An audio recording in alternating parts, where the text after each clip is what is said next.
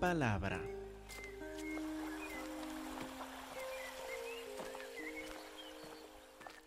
Vamos a empezar en Mateo capítulo 11. Acuérdense de los últimos tres versículos de Mateo 11, en que Jesús reveló algo de su humildad, algo de su gloria en su sumisión al Padre, al decir en Mateo 11, 28, Vengan a mí, todos los que están trabajados y cargados, yo los haré descansar. Lleven mi yugo sobre ustedes y aprendan de mí, que soy manso y humilde de corazón, y hallarán descanso para sus almas, porque mi yugo es fácil y ligera mi carga. Ahora, ¿en qué sentido es fácil su yugo? Eh, ¿Cómo es que es ligera su carga? ¿Qué significa esto? Mateo nos da un ejemplo ya entrando capítulo 12. Dice, en aquel tiempo iba Jesús por los sembrados en un día de reposo. Sus discípulos tuvieron hambre, comenzaron a arrancar espigas y a comer. Es uno de los momentos en que podemos determinar más o menos en qué parte del año ocurrió el, evento. Estos serían espigas que se maduran por el mes de abril en la tierra prometida. Entonces en el mes de abril están Jesús con los discípulos, tienen hambre, los discípulos comienzan a arrancar espigas y a comer, viéndolo los fariseos. Le dijeron, hey, oigan, oigan, he aquí, tus discípulos hacen lo que no es lícito hacer en el día de reposo. Como ustedes vieron en la clase de escuela dominical, los discípulos no hacían nada malo en sí, pero para los fariseos el hacer esto el día de reposo era trabajar y es prohibido trabajar el día de reposo. Por eso critican los fariseos a los discípulos de Jesús. Luego, versículo 3, Él les dijo, ¿no han leído lo que hizo David cuando Él y los que con Él estaban tuvieron hambre, como entró en la casa de Dios, en el tabernáculo, y comió los panes de la proposición, que no les era lícito comer ni a Él, ni a los que con Él estaban, sino solamente a los sacerdotes. Ahora, de ahí, como ustedes vieron en la escuela dominical, está haciendo una referencia a un evento de primero de Samuel, en que David, huyendo de Saúl, pidió pan del sumo sacerdote y él le dio los, los panes sagrados del tabernáculo, que eran solo para los sacerdotes. Y de ahí tenemos lo que nos parece la respuesta completa de Jesús a esta situación. Note lo que ha pasado. Jesús está con sus discípulos, ellos van arrancando espigas. Los fariseos los critican. Entonces Jesús les acuerda de este episodio en el Antiguo Testamento, en que el ungido de Dios, David, llegó no solo a un campo con unos de sus hombres valientes para arrancar espigas, ellos entraron en el tabernáculo y comieron no solo cualquier pan, sino los panes que eran dedicados a Jehová Dios mismo. Y comieron los panes. Ahora, Jehová le criticó a David, le reprendió a David y a sus hombres por comer estos panes. No, de ninguna forma. Entonces, ¿qué tenemos ahora en Mateo 12? ¿Quién es el ungido de Dios? Jesucristo. Ahora, Él es mayor que David, ¿verdad? Si Él está no con hombres valientes armados como David, sino con sus doce discípulos, sus doce apóstoles, los que van a representar las, las doce tribus de Israel, si Él está y ellos van comiendo eh, no pan sagrado para Jehová, sino unas espigas, unos granos ahí de un campo. Jesús y sus discípulos merecen la reprensión de Dios. No, de ninguna forma. ¿Merecen la reprensión de los fariseos? Eh, claro que no. Simplemente tienen hambre los discípulos, están comiendo. Dios no reprendió a David y a los hombres con él que hicieron algo mucho más atrevido. Entonces, fin de la lección, ¿verdad? Podemos cambiar para otra historia de Jesús. Pero Jesús no para ahí.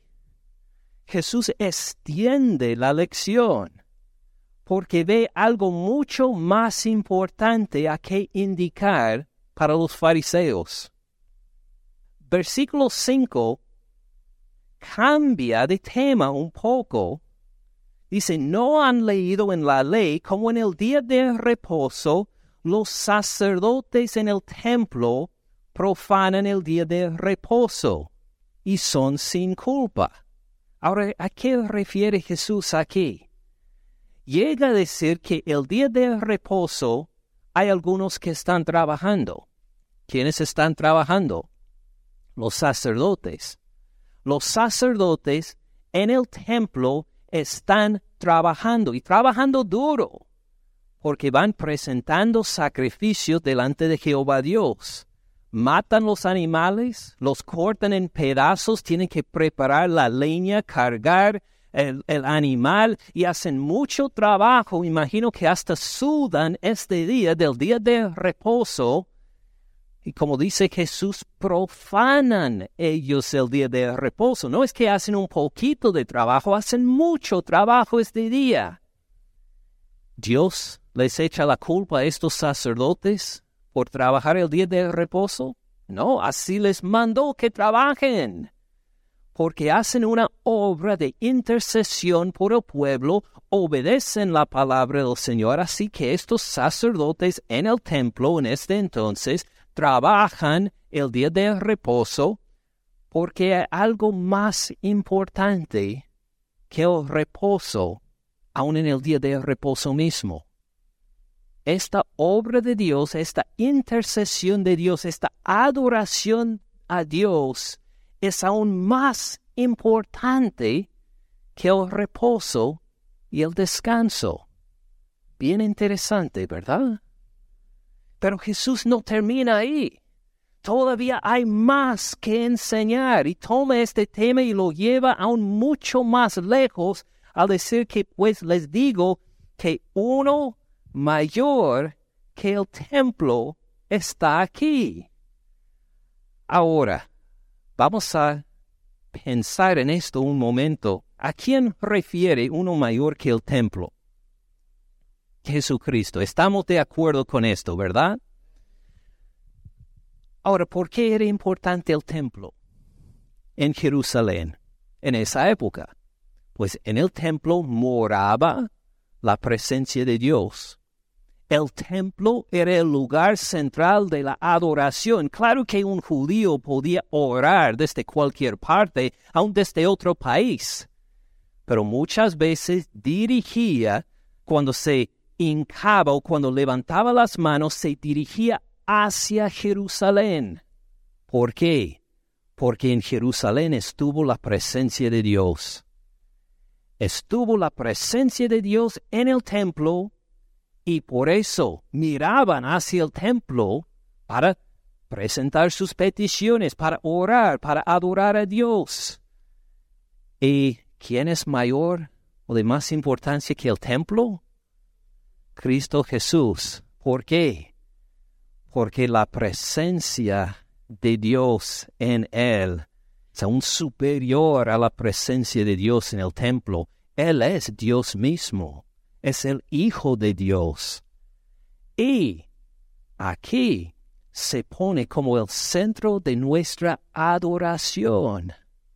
Entonces, cuando nos reunimos acá en Dacula, nos reunimos en este santuario y oramos, miramos hacia Jerusalén.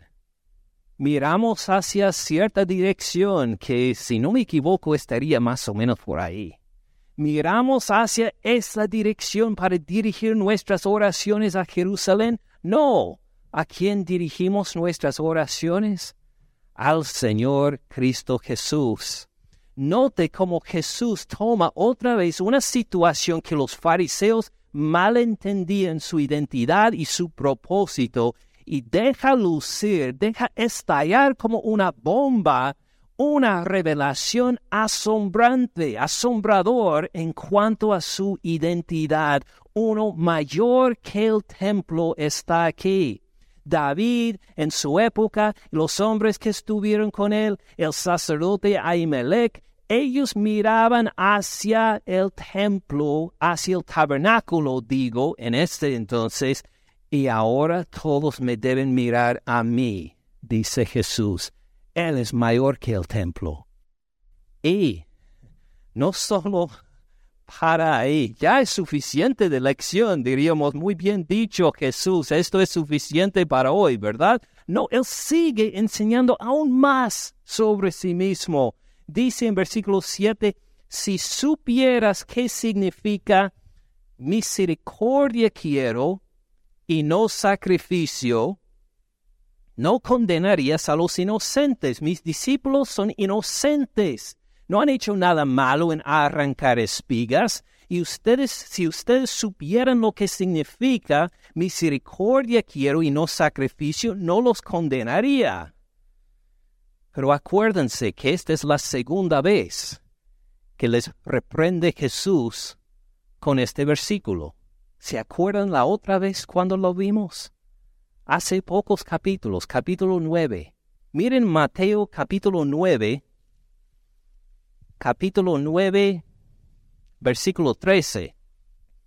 Acuérdense de la fiesta en la casa de Mateo, cuando invitó Mateo todos sus amigos para conocer a Cristo Jesús, a todos los demás publicanos y pecadores.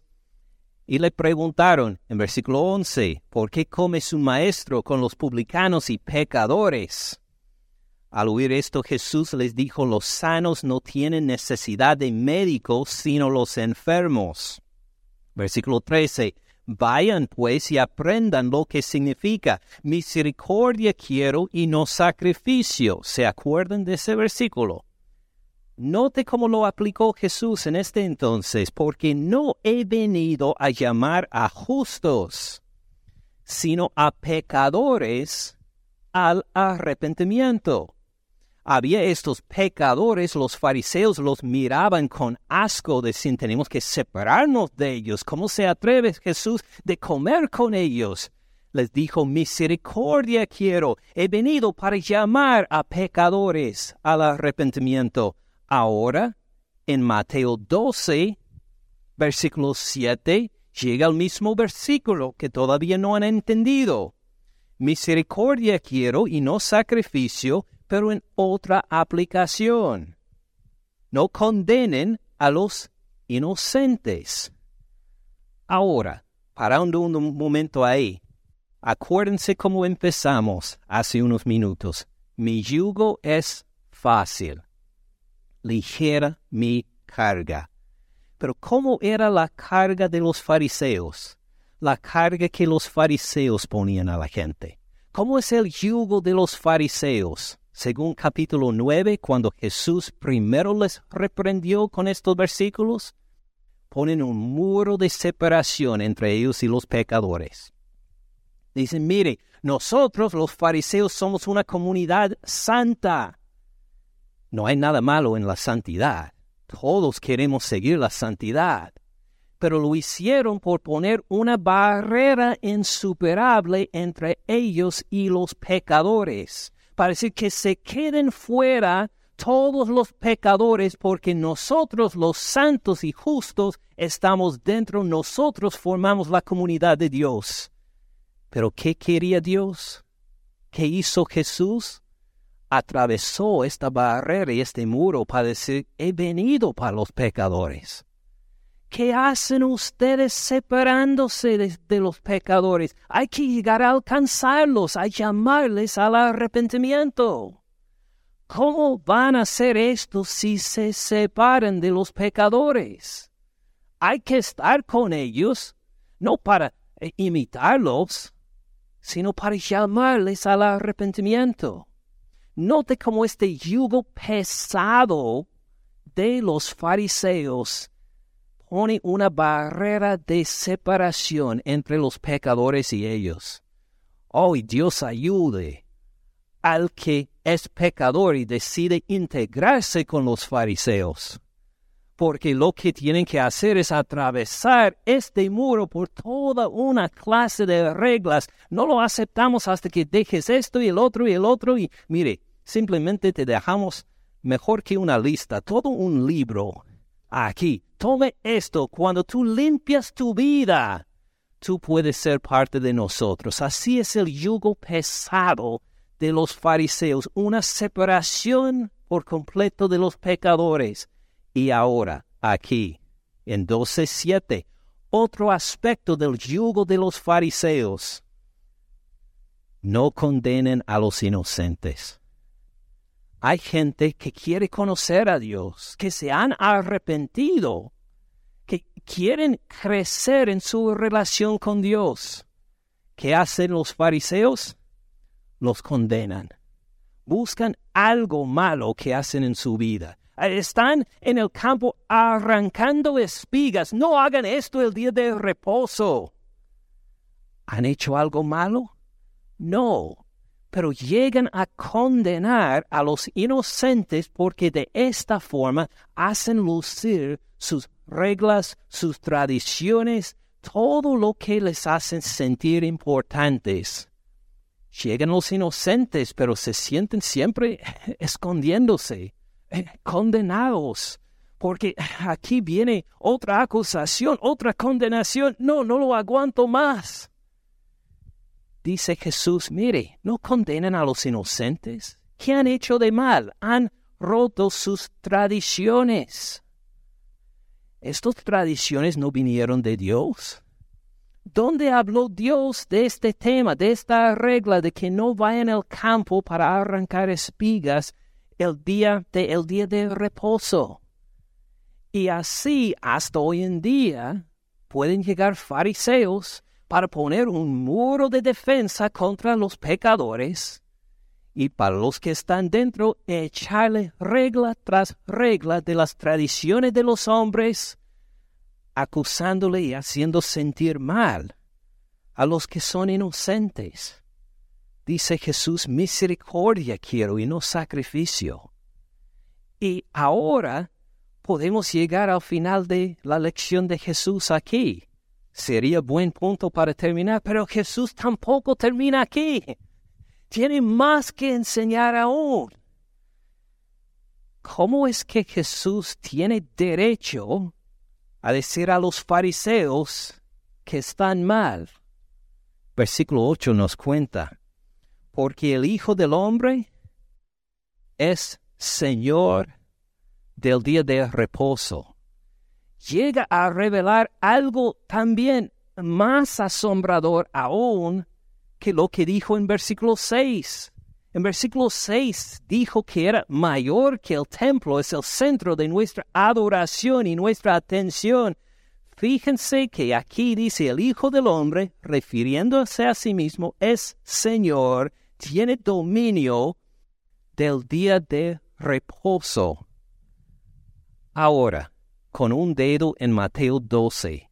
Queremos ver algo más de lo que está declarando Jesús acá. Vuelvan al Antiguo Testamento, Éxodo 20. Los niños van a saber esto. ¿Qué encontramos en Éxodo 20? ¿Qué encontramos ahí? Correcto, los diez mandamientos. Éxodo 20, versículo 10. Está en el mandamiento de seis días trabajarás y harás toda tu obra, versículo 10. Mas el séptimo día es reposo dirigido para quién? Para Jehová tu Dios. Impresionante, ¿verdad?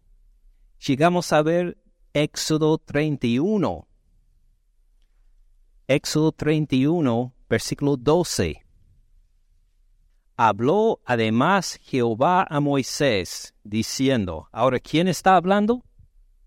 Jehová, correcto. Tú hablarás a los hijos de Israel, diciendo, en verdad ustedes guardarán mis días de reposo. ¿De quién son los días de reposo? De Jehová, de Jehová Dios. De Él son los días de reposo.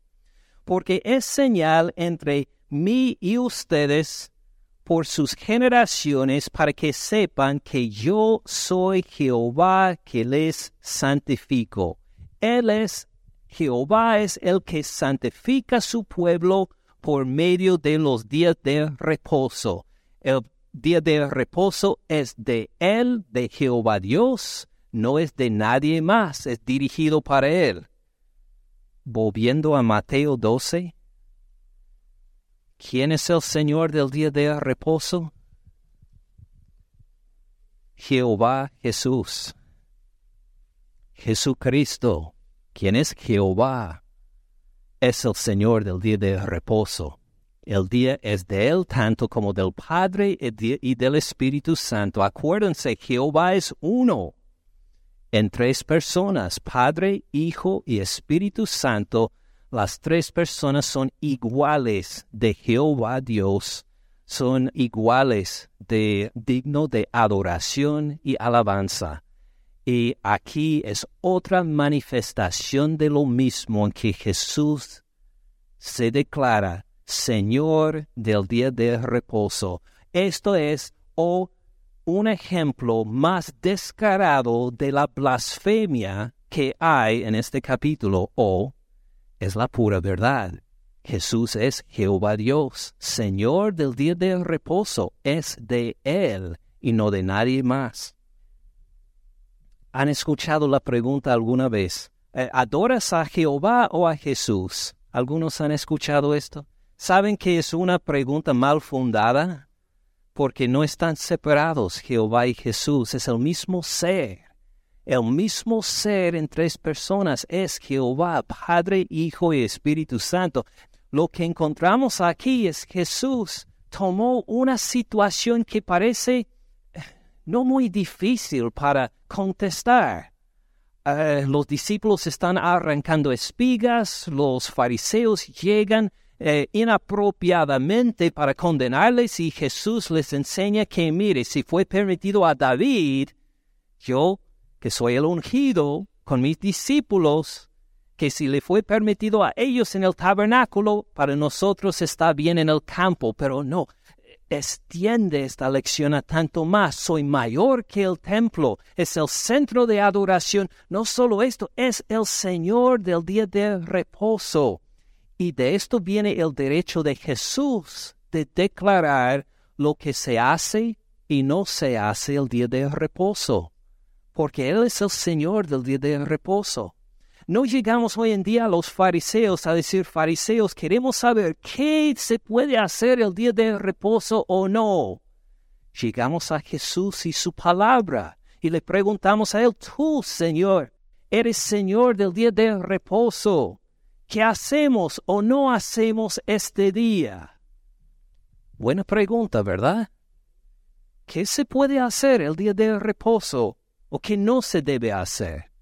Jesús nos cuenta en los próximos versículos. Sigamos leyendo. Pasando de ahí, vino a la sinagoga de ellos. Y he aquí había ahí uno que tenía seca una mano. Y preguntaron a Jesús para poder acusarle, ¿es lícito sanar en el día de reposo? Es una sinagoga de ellos, de los fariseos, y le invitaron a Jesús a predicar, o tal vez Jesús nada más apareció ahí para predicar, no nos dice, pero ellos ya tenían una trampa. Tenía un hombre ahí con una mano seca. Le preguntaron, ¿es lícito sanar en el día de reposo o no? Note bien dos observaciones. Primero, es lícito, escogieron con cuidado los fariseos esta palabra, sanar porque el sanar es el trabajo de un médico. Los médicos sanan. Esta es su profesión, es lo que hacen. Y, según los fariseos, los médicos no pueden trabajar el día de reposo. No pueden sanar a una persona. Y hasta el día de hoy tenemos lo que escribieron algunos de los rabinos de los siglos después de Jesús tenían mucha, mucha plática, mucha discusión sobre este tema, en que qué se permite hacer en cuanto a sanar un día de reposo. Por ejemplo, decidieron, pues si una mujer está por dar luz, si está por aliviarse, dar luz a un bebé, eh, y pase el día de reposo, no hay otra opción. Hay que, esta mujer tiene que dar luz ese día. No hay otra opción. Pero si alguien está enfermo y no es una enfermedad mortal, tiene que esperar hasta el día siguiente. Y hasta tenían debate entre ellos para decir si está muy enfermo, le puede dar medicina o no. ¿Qué pasa si está por morirse? El médico le puede sanar y dijeron, el médico puede darle la suficiente de medicina para que viva otro día más. Y ya en ese día le puede sanar. Solo lo puede darle la suficiente de medicina para que viva el día de reposo y llegue al día siguiente cuando el médico puede hacer su trabajo de sanar. Y así llegaban los fariseos a mirar el día de reposo y sus requisitos y con esta intención llegan a Jesús. Es lícito sanar el día de reposo. Segunda observación, noten a quién pone delante de Jesús. Un hombre con una mano seca, una mano en que ya por lo que sea la enfermedad o el estorbo muscular, no pudo moverse los dedos y la mano a tal punto que se quedó como congelada. Y los músculos, por falta de uso, empezaron a deshacerse y se quedaban como huesos y piel y nada más. Tenía la mano seca, no servía para nada. Ahora, ¿este está en peligro de muerte? No. A lo mejor se ha quedado en esta situación de por años, por eso lo ponen a él delante de Jesús. No, nadie en peligro de muerte. Para ver, Jesús, ¿qué vas a hacer el día de reposo? ¿Es lícito sanar tal como este? Él puede esperar para mañana. Llegará Jesús a decir, no, no, no, no, que venga mañana, le sano mañana. ¿Qué hará Jesús? Así le contesta en versículo 11. Él les dijo, ¿qué hombre habrá de ustedes que tenga una oveja? Si ésta cae en un hoyo en día de reposo, no le eche la mano y la levante. Ahora, tiene que imaginar la situación. Hay un hoyo y usted tiene una oveja, tal vez es la única oveja que tiene, y cae en el hoyo y empieza el el animal, me, me, porque está en angustia. Sabe que algo está mal, está atrapada. Es el día de reposo. Si la saca de ahí, esto sería trabajo, ¿verdad? Pero sigue valiendo el animal. Dice, voy a sufrir este balido de ovejas toda la noche esperando hasta mañana. Y peor que esto, llegan los niños. Dicen, ay, papi, la oveja, la ovejita se, se cayó en el hoyo, sácala, papi. No, no, no, no, hijos, es el día de reposo, no se puede trabajar. Me, me, me. Y ahora los niños, por compasión, por favor, papi, sácalo, no puede haber nada malo en esto, va a morir ahí de frío en la noche. Que ahora con la el balido de las ovejas, hay el balido de los niños quejándose ahí. Uno dice, ay, no, pues, ok, la vamos a sacar de alguna forma. Entonces uno la saca. Hasta los fariseos discutieron esto. Dijeron, ¿cómo la sacamos? Porque esto sería cargar algo que sería trabajo. Y algunos dijeron, tal vez se dejan Ah, se, llenan el hoyo para que el animalito sale de por sí del hoyo. Así discutieron ellos, pero uno va a tener compasión del animal, que no se quede ahí sufriendo todo el día. Mejor la saco de una vez por compasión al animalito Pues cuánto más vale un hombre que una oveja. Este hombre con la mano seca estuvo incapacitado, con dolor. ¿Merecía la compasión este Señor? ¿Cuánto más vale un hombre que una oveja? Por consiguiente, es lícito. Note que Jesús no repitió, es lícito sanar. ¿Qué dijo? Es lícito hacer el bien. Es lícito hacer el bien. No hay prohibición de hacer el bien los días de reposo. En cambio, así se debe hacer.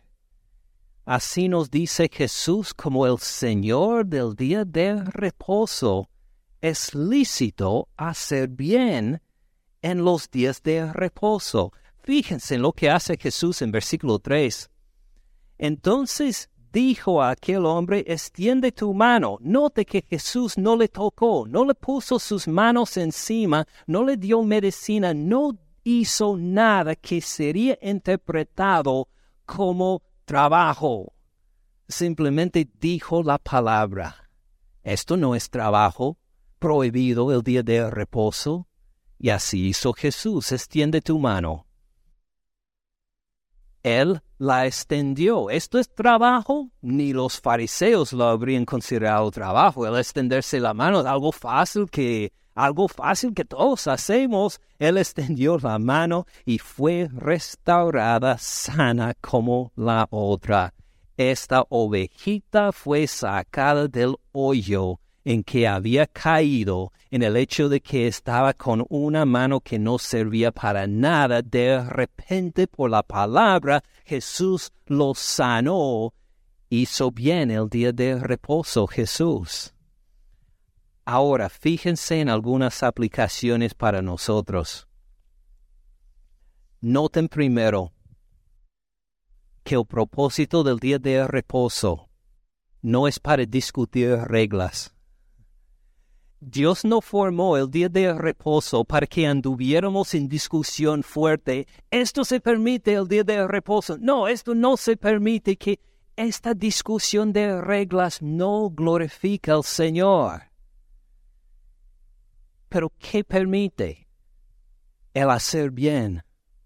Es que no hay restricción en cuanto al hacer bien. Hagan bien a los necesitados el día de reposo. Y note la libertad que Jesús nos da para hacerlo. Imagine si Jesús hubiera dicho, es lícito dar limosna a tres necesitados diferentes el día de reposo que uno diría, oh, ok, muy bien, otra regla. Ahora esto voy a cumplir en el Señor el día de reposo. Voy a buscar a tres necesitados diferentes, uno, otro, ah, me falta otro. ¿Hay otro necesidad por, necesitado por acá? Alguien se aquí. Ah, he dado mi limosna a tres necesitados, ahora puedo descansar, he cumplido la voluntad del Señor el día de reposo. No, Jesús no nos dio otra regla más, sino que nos dio libertad. Hagan bien el día de reposo. ¿Qué significa hacer bien? Sé creativo. Busquen a los necesitados. Bendíganles, alivienles de su necesidad. Y en esto llega a una aplicación impresionante para nuestras vidas. Ahora, nosotros adoramos al Señor Cristo Jesús, ¿verdad? Amén. Reconocemos que Él es mayor que el templo. ¿Él es Señor del día de reposo? Claro que sí, así nos dijo. ¿Cómo pasamos el día de reposo? Si usted quiere celebrarlo el sábado o el domingo, no voy a discutir. A esto nos vuelve a Romanos 14 y 15. Pueden volver a escuchar estos sermones en el Internet. El día que lo celebra, el día de reposo, ¿cómo lo celebra? No sé, pero muchos cristianos lo hacemos por reposar o descansar, a concentrar en el Señor. Esto está bien, no hay ningún... Claro que esto está bien, pero ¿qué hace Jesús como ejemplo acá? hace bien a otro, a un necesitado. Lo que, según veo, lo que percibo de muchos, por lo menos, en guardar el día de reposo, piensan en reposar o descansar para sí mismos. Es un día en que no tengo que trabajar, voy a descansar hoy. Es el día de reposo, voy a reposar entonces. Y no queremos preparar comida, entonces vamos a algún restaurante en alguna, alguna parte que otra persona nos prepare la comida. ¿Hay algo malo en esto? Claro que no. Pero me pregunto, mientras disfrutamos en un restaurante la rica comida que está ahí, pienso en los demás de nuestros países de origen que para este lujo ni, ni se pueden soñar con esto. Me acuerdo de una señora que se congregaba con nosotros cuando estuvimos en Hebron, que me contó como su hermana, que también tenía unos hijos, eh, en Durango, México, como ellos ahorraban todo el año para poder una vez por año salir a McDonald's. Y esto para los niños era el evento más fascinante del año. Pensaban todo el año cuándo va a llegar ese día para poder comer en McDonald's. ¿Tenemos suficiente de dinero ya, papi? No, todavía no. Vamos a ahorrar unos meses más, pero les prometo que vamos a salir a McDonald's. Y para nosotros, no, que estamos caminando, ah, se me olvidó preparar algo de comer, ¿qué hacemos? Eh, pasamos por McDonald's, ah, papi, McDonald's otra vez, no, queremos comer en otra parte. Para nosotros algo común y corriente. Ahora, ¿Esto digo para hacer que se sienta mal por comer en un restaurante después del culto? No, no. Pero que empecemos a mirar y pensar cuál es el propósito del día de reposo. Es para reposar nosotros, claro.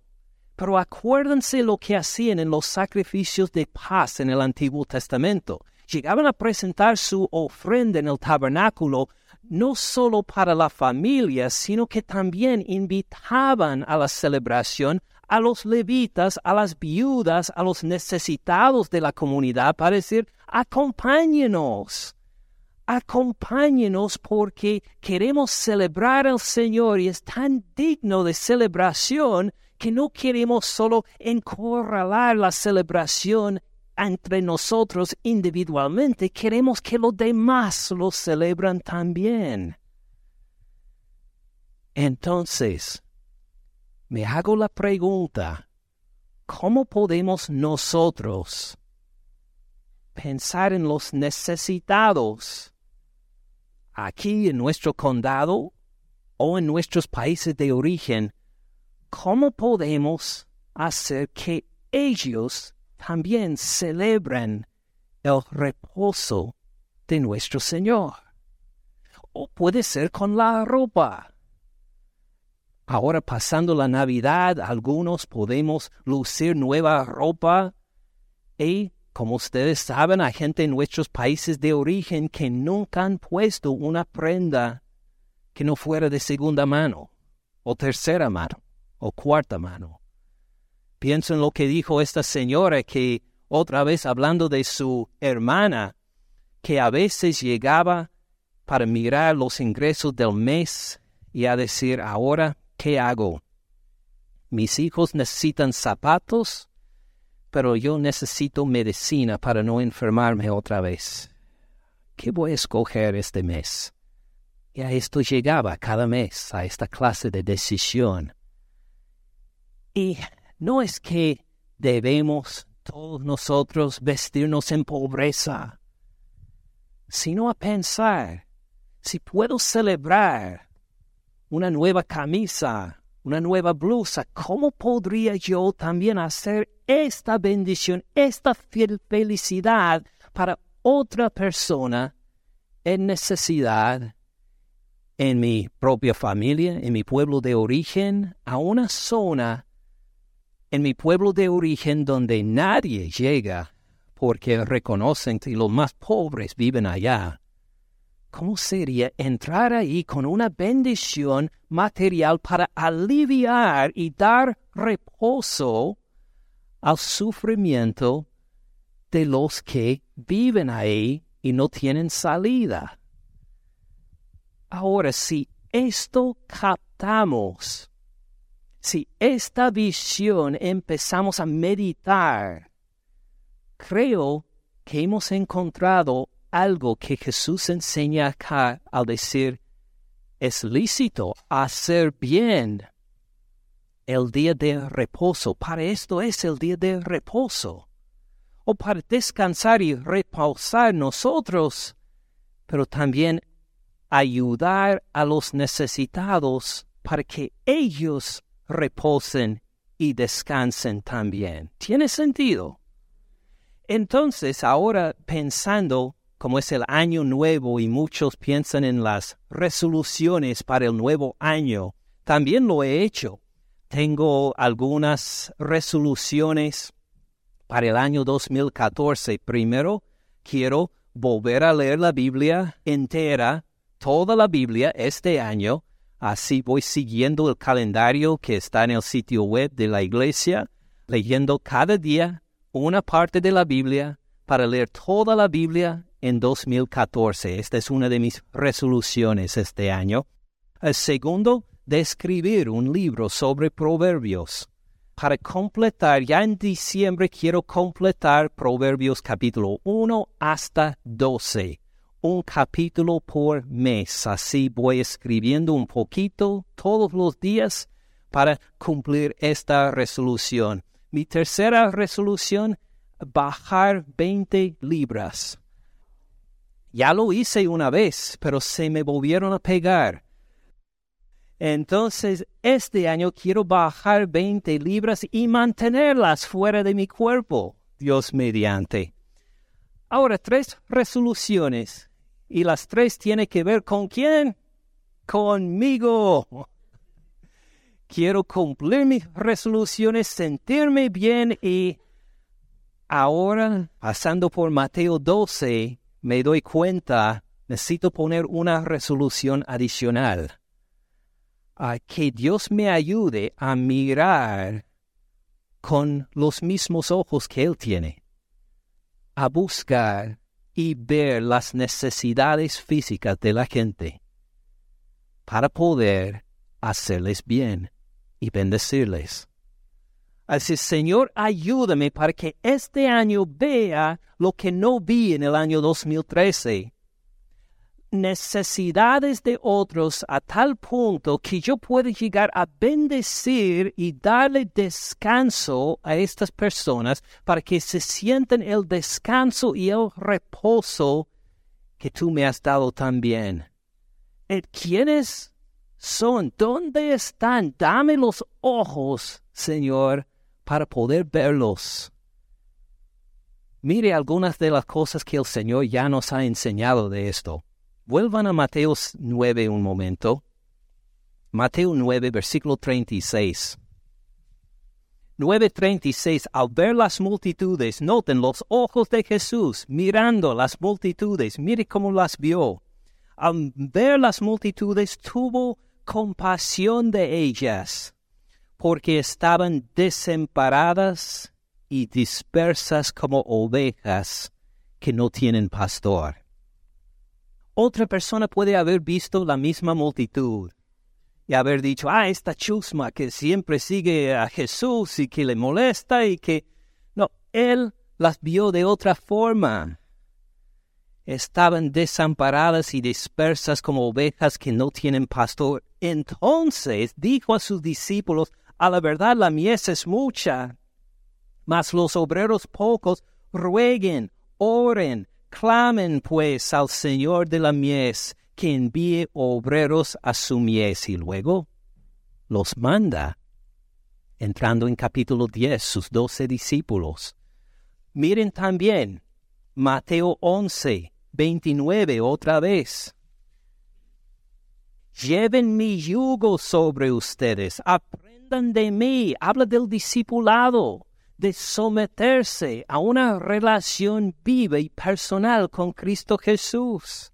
Lleven mi yugo sobre ustedes, aprendan de mí, que soy manso y humilde de corazón, y hallarán descanso para sus almas, reposo para sus almas, porque mi yugo es fácil, ligera mi carga. Entonces, ya viendo solo estos versículos, me hace preguntar y orar al Señor, dame estos ojos, Señor, de poder ver las multitudes y su necesidad para primero orar por ellos y ver cómo me utilizarías para darles reposo y descanso en la opresión que se sienten día por día. ¿Cómo será la forma? No sé todavía. No soy un hombre de muchos recursos, pero tal vez con lo poco que me ha dado me da suficiente para repartir a un necesitado. O tal vez me ayuda a dirigir a alguien en necesidad a un lugar donde pueden encontrar la ayuda que necesitan. No sé, pero empieza por pedir al Señor que me dé los ojos para ver la situación y para poder responder. ¿Y qué reglas nos ha dado Jesús para esto? Otra vez, hagan bien. Hagan bien. Entonces pido, Señor, quiero ser creativo, ayúdame a poder ver y de una forma creativa poder llegar a aliviar la necesidad de otros. Y me pregunto, ¿cómo sería si entre todos los que estamos acá pensando en nuestros familiares, pensando en nuestros lugares de origen, si viéramos la situación con los mismos ojos y si oramos, ¿cómo responderá nuestro Señor? ¿Cómo llegaremos a ayudar a los que no tienen de qué cubrirse en este frío que viene? ¿O cómo ayudar a los que comer en un restaurante es un sueño que tal vez pasarán años antes de poder disfrutar esta, esta bendición. ¿Cómo respondieron los fariseos a este mensaje? Salidos los fariseos tuvieron consejo contra Jesús para destruirle. ¿Tenían interés en dar alivio a los, a los pobres? Los fariseos no. ¿Qué les interesaba? Su poder, su autoridad, su mando sobre las ovejas, y si Jesús llegaba para declararse Señor del día de reposo, para echar de lado tantas reglas y decir que es lícito hacer bien el día de reposo, esto los deja a ellos fuera. Y preferían hablar del tema de cómo le destruimos a este que va amenazando nuestra autoridad esto les interesa más que ayudar a los necesitados. Versículo 15. Sabiendo esto, Jesús se apartó de ahí. Nota que no pelea con los fariseos. No dice que voy a hacer llover fuegos encima de sus cabezas. No, simplemente se va, los deja y los abandona en su iniquidad para salir aparte y le siguió mucha gente y sanaba a todos. ¿Quiénes lo seguían a Jesús? Los necesitados. Eh, se daban cuenta que estas reglas no nos van a satisfacer. Todas estas reglas de cómo ah, mantenernos fuera de los pecadores y ser una comunidad santa aparte, esto no nos va a llenar. Necesitamos nuestro Señor Jesús y los que necesitan la compasión del Señor lo siguen. Les encargaba rigurosamente que no le descubrieran, que no dijeran nada de sus sanaciones, para que se cumpliera lo dicho por el profeta Isaías cuando dijo, y luego nos da Mateo cuatro versículos que cita del Antiguo Testamento un pasaje entero de Isaías 42 que describe el corazón de nuestro Señor Cristo Jesús. Ahora noten que esta cita es algo muy importante para Mateo, porque es la más larga del Antiguo Testamento que cita. De todas sus muchas citas del Antiguo Testamento pasa más tiempo hablando de este, y así describe a nuestro Señor, He aquí mi siervo, a quien he escogido, mi amado, en quien se agrada mi alma. ¿Se acuerdan lo que dijo el Padre cuando Jesús fue bautizado? Este es mi Hijo amado, en quien tengo complacencia, en quien encuentro mi gozo, a quien celebro. Ahora nos va a explicar más en más detalle lo que quiere decir. Pondré mi espíritu sobre él, y a los gentiles anunciará juicio. Ahora noten bien quiénes son los gentiles, los más alejados de Dios, los que no lo conocen, los que no tienen la palabra de Dios, los que viven sus vidas sin relación con Dios, o tienen sus dioses, tienen sus costumbres, pero son ciegos en cuanto a Dios. ¿A quién alcanza Jesús? A ellos, a los que no lo conocen, a los más apartados. ¿Ven el corazón de Jesús? Es amado por Dios porque Jesús busca a los necesitados, a los que están en los rincones más oscuros, a los que menos lo conocen. Él los busca a ellos. Versículo 19, hablando de Jesús, no contenderá, ni voceará, no va a discutir fuerte, no va a pelear, no va a entrar en discusiones ni con los fariseos. Noten bien que en todos estos capítulos Jesús no llega a irritar a los fariseos, los fariseos llegan a irritarle a él. Y quieren poner trampa para él. Él simplemente responde y se va. Muy pacífico es Jesús y muy humilde a tal punto ni nadie oirá en las calles su voz. Si Jesús llegara a Dacula en esta, así en esta época, si hubiera llegado a Dacula, ni notaríamos que está. Él no pondría unos anuncios de publicidad. Jesús viene el día de reposo al estadio de la escuela secundaria Dacula estén ahí a las siete. No, Él simplemente llegaría ahí y los serían los más necesitados los que lo encontrarían. De repente veríamos toda una multitud de personas reuniéndose y siguiendo a uno. ¿Quién, ¿Quién estará ahí? Mire, es Jesús. Él mismo no busca la publicidad, Versículo 20, la caña cascada no quebrará. Ahora, ¿a qué refiere caña cascada? Es una caña que usaban, por ejemplo, para medir. Una caña que tenía tantos usos en esa época, las utilizaban como pluma también. Ah, una caña se puede utilizar para pescar. De mucho sirve, pero si es una caña cascada, ya no sirve. Así es una caña para medir, se queda chueca y ya no puede medir bien las cosas. Si es una caña para pescar, ah, se ha debilitado y que no va a arrancar del agua peces pesados con esto. Ah, ¿Qué hace Jesús con una caña cascada? No la quebranta, no la desecha, no la tira. ¿A qué refiere? a nosotros los cristianos.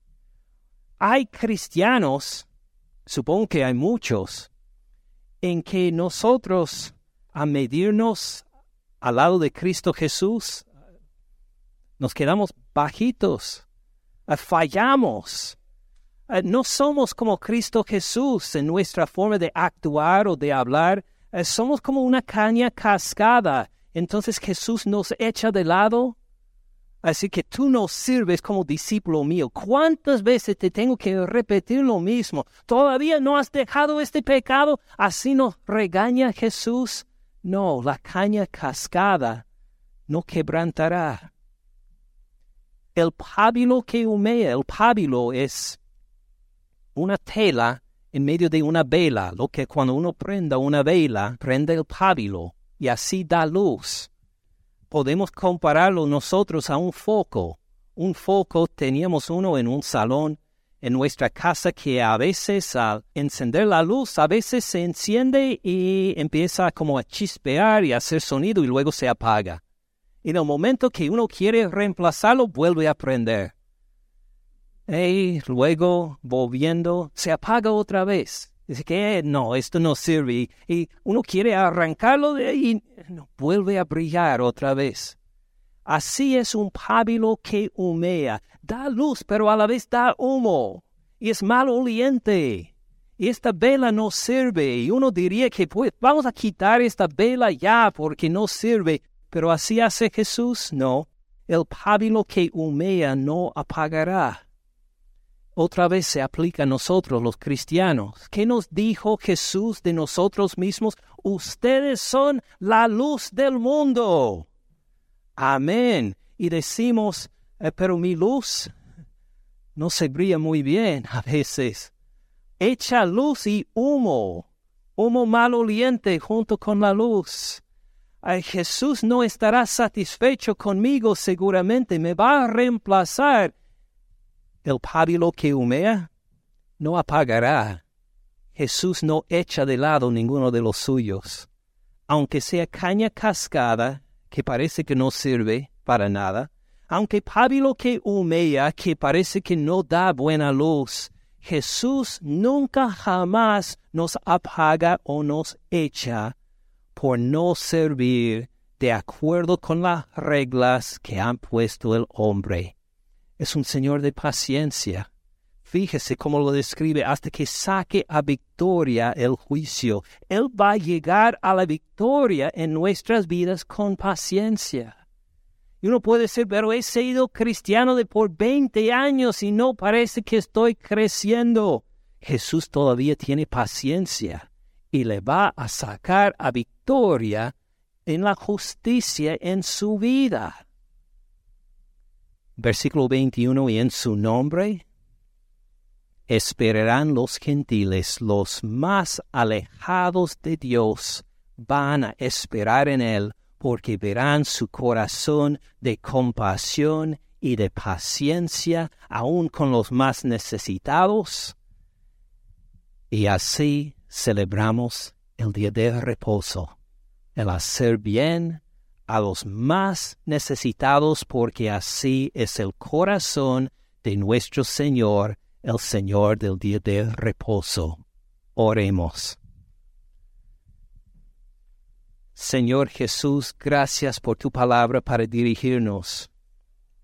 Como no solo guardar el reposo y el descanso para nosotros mismos, sino como compartir este descanso y reposo a los demás, a los necesitados, a los olvidados, a los que cuando contemplamos sus vidas nos quedamos aterrados que hay gente que puede vivir en estas condiciones.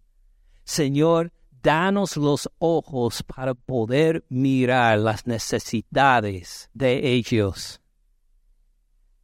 para orar y para llegar con compasión a aliviar su opresión a poder ayudarles para que no sigan viviendo en esta clase de opresión y pobreza, de ayudarles para que también puedan celebrar el descanso que hay en ti, Señor Jesús, que puedan también celebrar el hecho de que tú, Jesús, eres Señor del día de reposo y no los fariseos, que no hay que simplemente guardar reglas de día en día para no pisar los pies de Dios con alguna ofensa, sino en cambio podemos ser creativos y utilizar los recursos y la inteligencia que nos ha dado para que ellos también compartan el descanso que tanto que tanto disfrutamos nosotros. Llénanos con tu Espíritu, Señor Jesús, para cambiar nuestra forma de ver, para que sea de bendición a multitudes. En tu nombre oramos, Jesús. Amén. Gracias por escuchar al pastor Ken en este mensaje. Para más recursos, visite caminandoensupalabra.org.